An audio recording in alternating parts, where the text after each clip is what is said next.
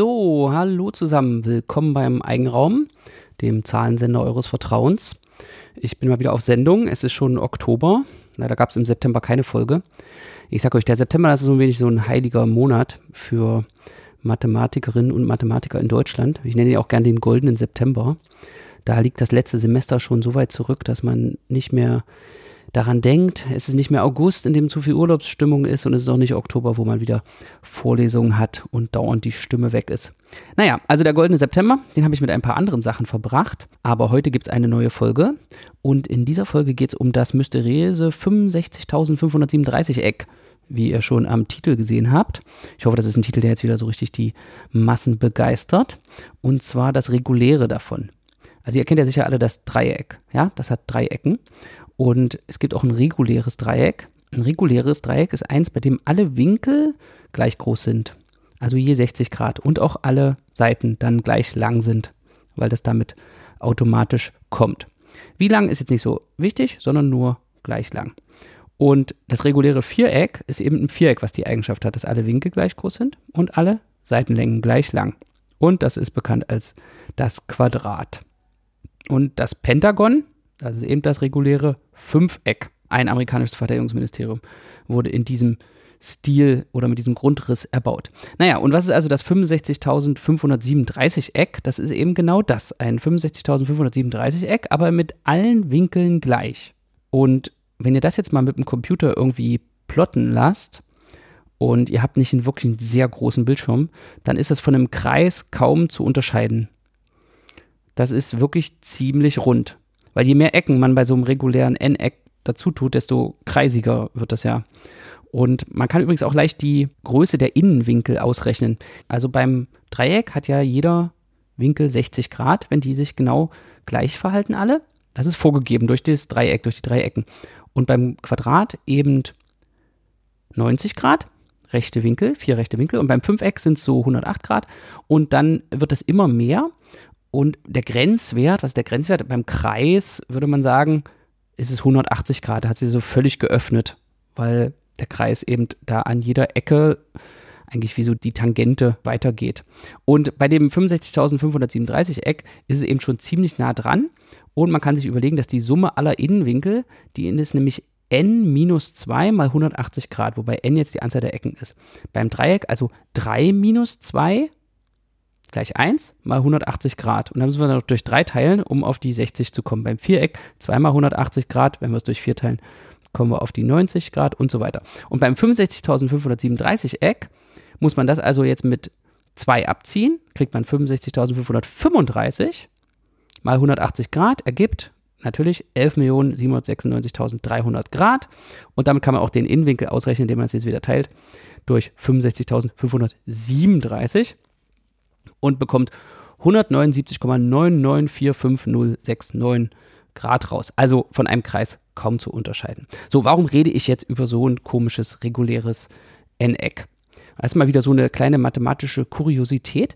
Dieses N-Eck kann man nämlich mit Zirkel und Lineal konstruieren. So wie man es in der Schule gelernt hat. Ja? Also man nimmt einen Zirkel, sticht den ein, mit dem Lineal verbindet man zwei Punkte und so weiter.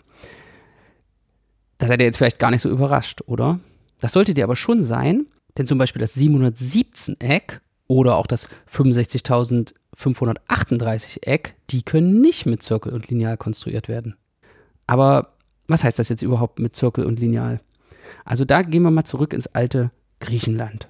Weil diese Zirkel- und Linealkonstruktion, das ist wirklich, wirklich historische Mathematik.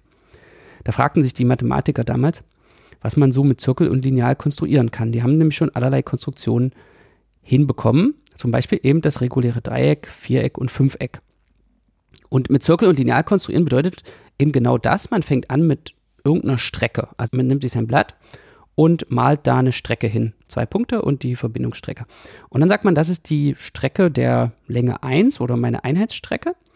Und jetzt kann man anfangen, da mit dem Zirkel irgendwas zu machen. Also man kann den Zirkel einstechen und dann so äh, Streckenlängen, die man schon konstruiert hat, abnehmen und als Radius von Kreisen verwenden zum Beispiel. Und dann könnte man jetzt die Mittelsenkrechte auf dieser Strecke konstruieren und wenn man zwei Punkte konstruiert hat, kann man mit dem Lineal die Verbindungsgrade konstruieren. zwischen denen. Und die Verbindungsgrade kann man wieder mit Kreisen schneiden oder mit anderen Graden und so neue Punkte konstruieren. Wichtig dabei, das Lineal ist unmarkiert. Also es gibt jetzt keine Längeneinheiten auf dem Lineal und man kann das Lineal nicht dazu nutzen, es zu verschieben, bis eine bestimmte Bedingung erfüllt ist oder so. Also mit dem Lineal kann man eben nur Punkte verbinden und dadurch neue Graden konstruieren. Und mit dem Zirkel kann man eben Kreise machen mit gegebenen Radien, Radien von Längen, die man vorher schon konstruiert hat. Und man kann dann diese Kreise mit Graden schneiden oder eben mit anderen Kreisen, die man auch schon konstruiert hat. Also kleine Denkaufgabe, wie konstruiert man jetzt das reguläre Dreieck? Naja, man hat schon seine Strecke der Länge 1. Das soll, sagen wir mal, die untere Kante von dem Dreieck sein. Und jetzt nimmt man den Zirkel und stellt ihn auf genau diese Länge ein. Das geht ja, wenn man diese Länge hat. Und jetzt sticht man den in den linken Punkt ein und macht einen Kreis da irgendwie so oben drüber. Und dann sticht man in den rechten Punkt ein und macht auch nochmal so einen Kreis da drüber. Und wo die beiden Kreise sich schneiden, das ist ein Punkt, der hat von beiden gegebenen Endpunkten der Strecke den gleichen Abstand, was auch die Länge dieser Strecke ist. Und dann hat man das reguläre Dreieck konstruiert. Und wenn ihr das so, wenn ihr so drauf seid, dass ihr das gerne auf Papier und mit Zirkel machen könnt, dann könnt ihr ja jetzt mal versuchen, ein reguläres Fünfeck zu konstruieren. Und wenn ihr nicht so drauf seid, dass ihr das mit Zirkel und Lineal wirklich machen wollen, dann könnt ihr auch eine App benutzen. Die heißt Euclidia. Die verlinke ich euch auch. Und das ist eine ziemlich coole App, mit der man so geometrische Konstruktionsprobleme als Rätsel lösen kann. Also eine spaßige App, um so griechische Mathematik nachzumachen. Und dann irgendwann, ich weiß nicht, in welchem Level da dann das Fünfeck konstruiert wird. Fängt natürlich erstmal an mit der Mittelsenkrechten und so. Und die Griechen, die haben so alle möglichen Probleme gelöst und dann kamen sie irgendwann auch auf drei interessante geometrische Probleme, die sie nicht lösen konnten. Und das sind die Verdopplung des Würfels, die Dreiteilung des Winkels und die Quadratur des Kreises. Die letzte, die Quadratur des Kreises, ist ja so zum Sprichwort schon geworden. Also man sagt ja die Quadratur des Kreises für eine Aufgabe, die unmöglich ist. Und so ist es hier auch. Also es ist so, dass diese Probleme nicht lösbar sind und heutzutage kann man das auch beweisen. Dieser Beweis, den behandelt man in einer Algebra-Vorlesung. Man denkt ja eigentlich, das wäre Geometrie, aber es ist Algebra. Oder Algebra und Geometrie treffen sich in diesem Bereich. Kann man eigentlich auch ganz kurz sagen, woran das liegt. Also die grundlegenden Operationen bei diesen Zirkel- und Linealkonstruktionen sind ja das Schneiden von Kreisen mit Kreisen und das Schneiden von Kreisen mit Graden. So bekommt man als Schnittpunkte neue Punkte in seiner Skizze und dann kriegt man neue Abstände, die man dann weiter benutzen kann. So, nun ist so eine Kreisgleichung, weiß man ja, x Quadrat plus y Quadrat gleich r Quadrat. Es ist eine quadratische Gleichung, weil Quadrat, Quadrat da drin vorkommt.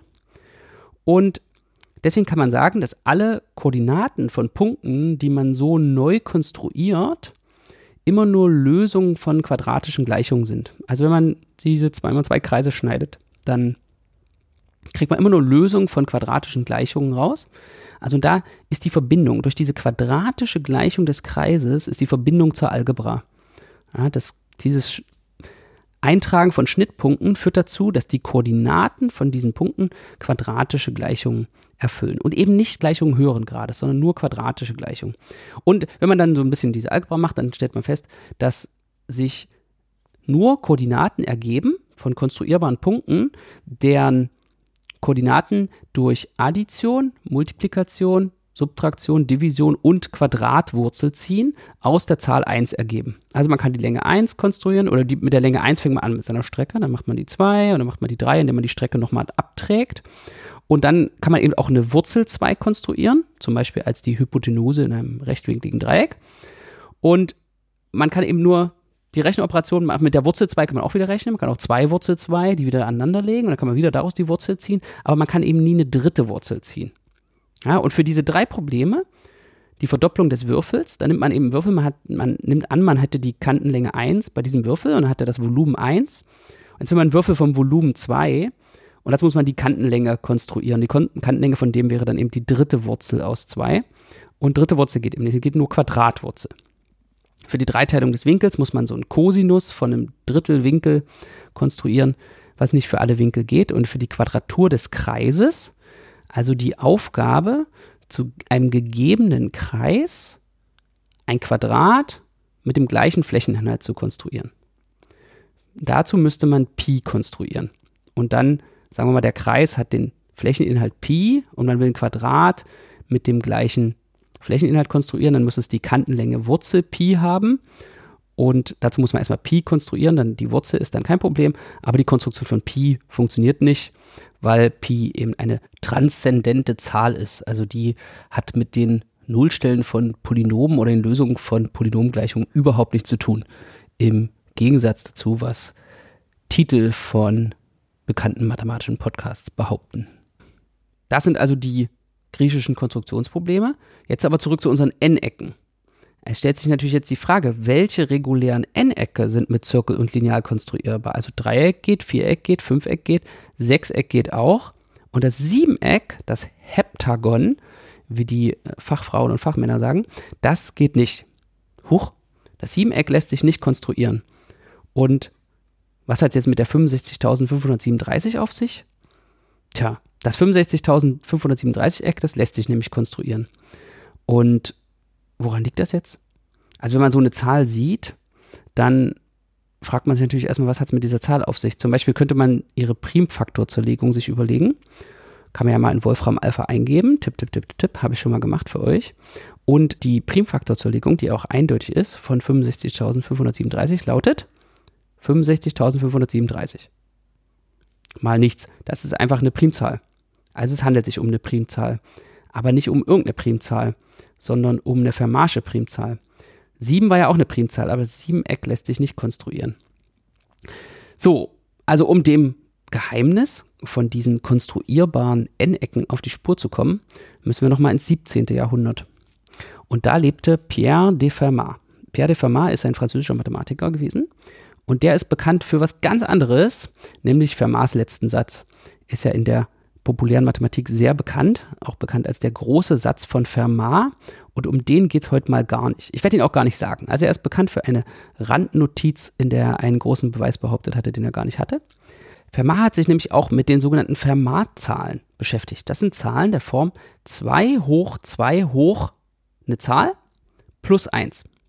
Also 2 hoch und dann noch eine 2-Potenz und dann, wenn man mit den ganzen Potenzieren fertig ist, noch 1 dazu addieren.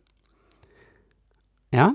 Also, wenn wir probieren wir das mal. Also, wenn ich mal anfange mit dem, was ist die einfachste Zahl? 0. 2 hoch 2 hoch 0 plus 1. Da rechne ich 2 hoch, dann muss ich 2 hoch 0 auswerten. 2 hoch 0 ist 1. Also komme ich auf 2 hoch 1, ergibt eine 2, plus 1 ergibt eine 3. Ja, das plus 1 mache ich ganz am Ende, wenn ich mit dem Potenzieren fertig bin. Da kriegt man wieder so ein bisschen das Problem, dass dieses Potenzieren, dass das rechtsassoziativ ist. Das ist so ein beliebter Kritik am Taschenrechner. Manche Leute sagen auch, Taschenrechner rechnet falsch, wobei das natürlich übertrieben ist. Man muss nur wissen, was er rechnet. Also wenn man so einen Potenzturm hat, 2 hoch 2 hoch 2 hoch 2 und so weiter, dann wird der von oben abgearbeitet. Also wenn ich sage 2 hoch 2 hoch Zahl, dann rechne ich erst 2 hoch Zahl und dann nehme ich die 2 Potenz davon. Ja?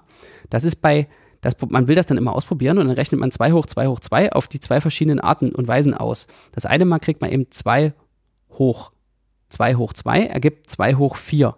Das ist 16. Und das andere Mal ergibt man 2 hoch 2, das ist 4 und das dann ins Quadrat. Und das ist auch 16. Und dass die beiden Zahlen jetzt gleich sind, ist aber Zufall. Das ist das Verrückte. Bei 2 hoch 3 hoch 2 funktioniert es dann schon nicht mehr. Das könnt ihr jetzt mal soll ich euch das vorrechnen? Das könnt ihr jetzt mal selbst ausrechnen. Also ihr rechnet 2 hoch 3 hoch 2 zweimal. Einmal 2 hoch 9 und einmal 2 hoch 3 ergibt 8 ins Quadrat. Ja, und 8 Quadrat ist was anderes als 2 hoch 9. Und da ist eben der Unterschied, wenn ihr im Taschenrechner 2 hoch 3 eingebt, dann wird das normalerweise schon ausgewertet und wenn ihr dann noch Quadrat macht, wird das Quadrat davon genommen. Und das ist eben genau das, was man nicht meint, wenn man 2 hoch 3 hoch 2 schreibt, sondern meint man 2 hoch 3 Quadrat. Okay, wie dem auch sei. Also 2 hoch 2 hoch Zahl, rechtsassoziativ ausgewertet und dann noch plus 1. Das nennt man eine Fermat-Zahl. So, die erste Fermat-Zahl haben wir eben schon berechnet. Also sagen wir mal die Nullte. 2 hoch 2 hoch 0 plus 1 ergibt 3. Ja? So, dann haben wir 2 hoch 2 hoch 1 plus 1 ergibt 2 hoch 2 ergibt 4 plus 1 ergibt 5. Das nenne ich jetzt mal die erste Fermat-Zahl, weil ich es ja mit der 1 gemacht habe, ja, weil meine Zahl war 1. Die zweite Fermatzahl ist dann 17, weil diese zwei Potenz 2 hoch 2 hoch 2 hatten wir ja gerade schon ausgerechnet, ist 16, plus 1 ergibt 17. Also noch eine Primzahl. 3 ist eine Primzahl, 5 ist eine Primzahl, 17 ist eine Primzahl. Die dritte erspare ich jetzt die Rechnung, ist 257, eins mehr als die 2% 256. Und die vierte ist dann tatsächlich 65.537. Ja, also wer sich sehr gut mit zwei Potenzen auskennt, erkennt 65.536 als Zweipotenz. Und dann danach kommt diese mit plus 1, diese weitere Primzahl. Also alles Primzahl. So 17. Jahrhundert, das war der Stand der Forschung. Fermatsche Zahlen sind Primzahlen. So, und dann hatte Euler aber für 2 hoch 2 hoch 5 plus 1, was damals gar nicht so leicht auszurechnen war, was kommt da überhaupt raus? Äh, ein einfaches Resultat. 1732 fand er raus, ohne Taschenrechner, aber auch ohne Ablenkung durch Social Media, dass das keine Primzahl ist. Da ist sowas, können wir 4 Milliarden, 200, bla bla bla, irgendwas. Jedenfalls hat er herausgefunden, dass es 641 mal eine andere große Zahl ist. Also die fünfte Fermatsche Zahl, wenn wir bei 0 anfangen zu zählen, ist keine Primzahl, die ist zusammengesetzt. Und Euler hatte ein einfaches Resultat. Gegenbeispiele sind immer die einfachsten Resultate. Man macht einfach, hier ist das Gegenbeispiel, man ist einfach einmal schlau und braucht sich nicht so abmühen. So, wie die Mathematik natürlich nur ist, moving the goalpost. Also früher war die Vermutung, alle Fermatschen Zahlen sind Primzahlen und dann findet Euler ein Gegenbeispiel. Was macht man? Okay, ich nehme alles zurück und behaupte jetzt mit größtem Bedauern genau das Gegenteil. Und genauso ist es hier auch.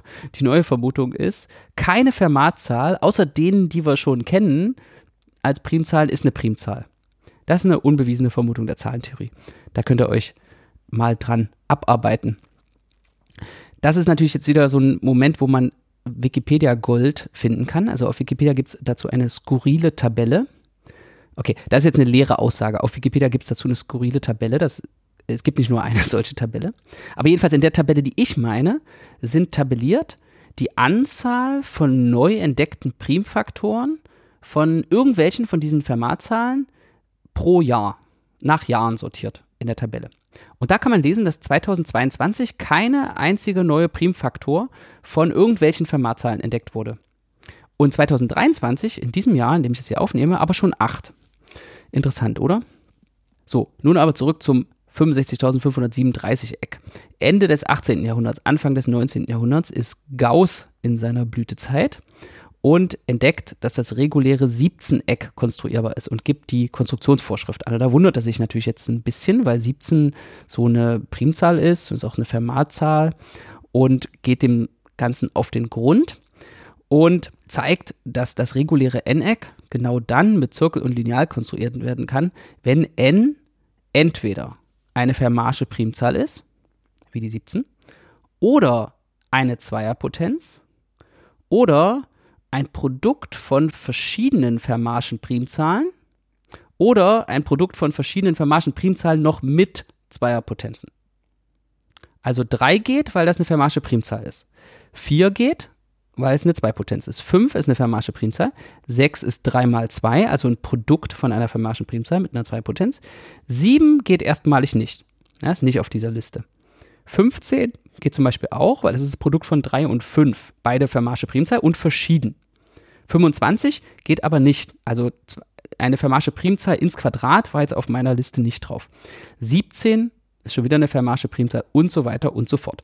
Und das ist ein Satz. Also das ist ein Satz, der einem charakterisiert, wann das reguläre n-Eck mit Zirkel und Lineal konstruiert werden kann.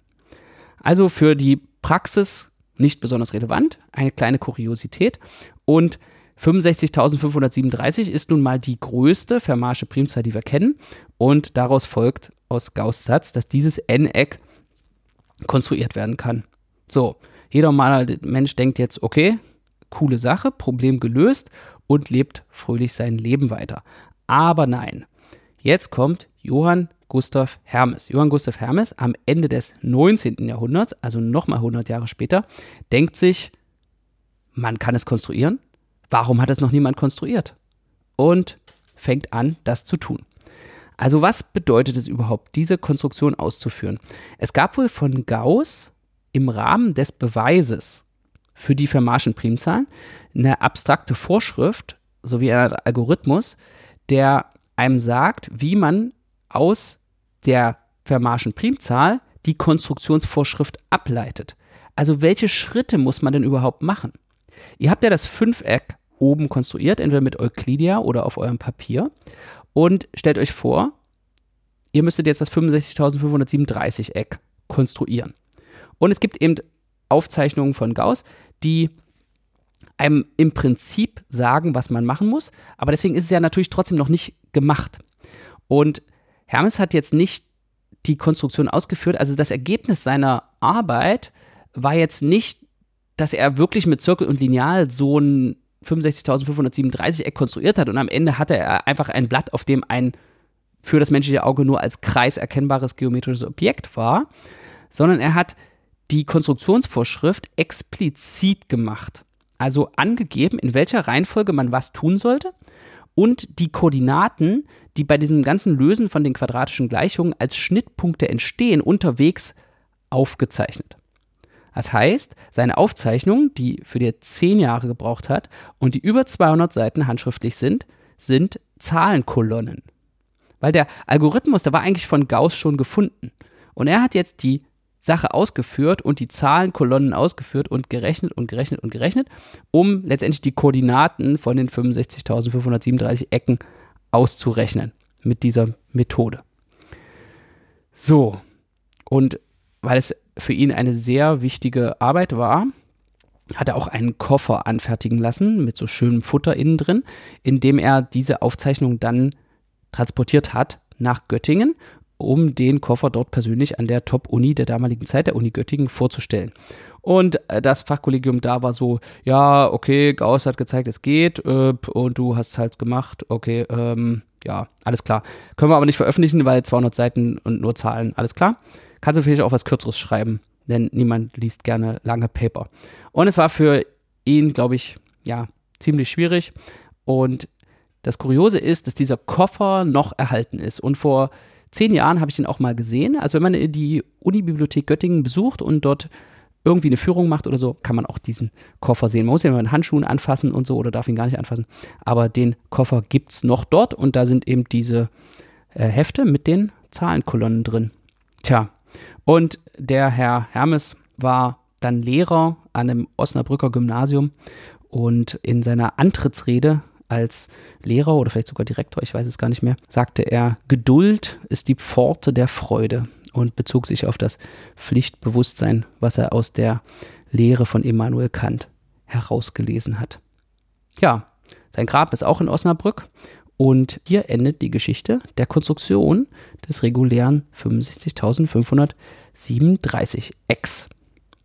So, bleiben mir noch ein paar Hausmitteilungen. Wie immer, wenn es euch gefallen hat, dann empfehlt uns weiter. Da freue ich mich sehr. Ihr könnt uns auch auf unseren sozialen Kanälen oder auf unserem sozialen Kanal auf Mastodon folgen. Da gibt es den Eigenraum als eigenraum.podcasts.social. Und zurzeit habe ich da auch so eine kleine Mathe-Serie. Da poste ich jeden Tag einen Post, also maximal 500 Zeichen, zu Mathe unter dem Hashtag, Hashtag MDT, wie Mathe des Tages. Da könnt ihr mal reinschauen oder ihr postet auch eure Mathe des Tages unter dem gleichen Hashtag. Dann würde ich das natürlich auch sehen. Das würde mich sehr freuen. Genau, dann haben mir einige tatsächlich was gespendet. Das hat mich überrascht und erfreut. Der Eigenraum ist ja eigentlich so ein Hobbyprojekt und ich werde vom Steuerzahler bezahlt in meiner Funktion als Mathematikprofessor, so dass das nicht nötig ist, aber ich mich trotzdem riesig freue, wenn ihr mir da was schickt über den PayPal-Link. Und bei PayPal ist es nur so, wenn mir jemand da was schickt, dann kann ich eigentlich fast überhaupt nicht antworten. Also PayPal versucht es irgendwie zu verbergen, von wem man da eigentlich was bekommen hat. Und wenn ihr da nicht einen Namen habt, den man irgendwie super googeln kann und ich dann rausfinden kann, wer ihr seid, dann ist es total schwierig, da euch was zu schreiben und meine Freude auszudrücken. Und aus diesem Grund habe ich jetzt noch Patreon eingerichtet. Also falls jemand auf die Idee kommen würde, den Eigenraum auf Patreon zu unterstützen, dann würde ich mich da riesig freuen. Und da kann ich auch mal so ein paar Inside Stories, Behind the Scenes oder Community Updates dort teilen und leichter mit euch in Kontakt treten. Aber wie gesagt, das ist überhaupt nicht nötig. Ich mache das hier auch weiter mit der gleichen Freude und der gleichen Energie, ohne je einen Patreon-Bänder oder eine Spenderin zu sehen dort. Ja, also es gibt kein Bonus-Content, es gibt nichts Besonderes, sondern einfach nur das gute Karma, dass ihr mir hier ein bisschen bei den Hosting-Kosten oder Auphonic-Kosten helft. So, also, das sei es gewesen. Ich bedanke mich bei euch und bis bald auf diesem Kanal. Tschüss.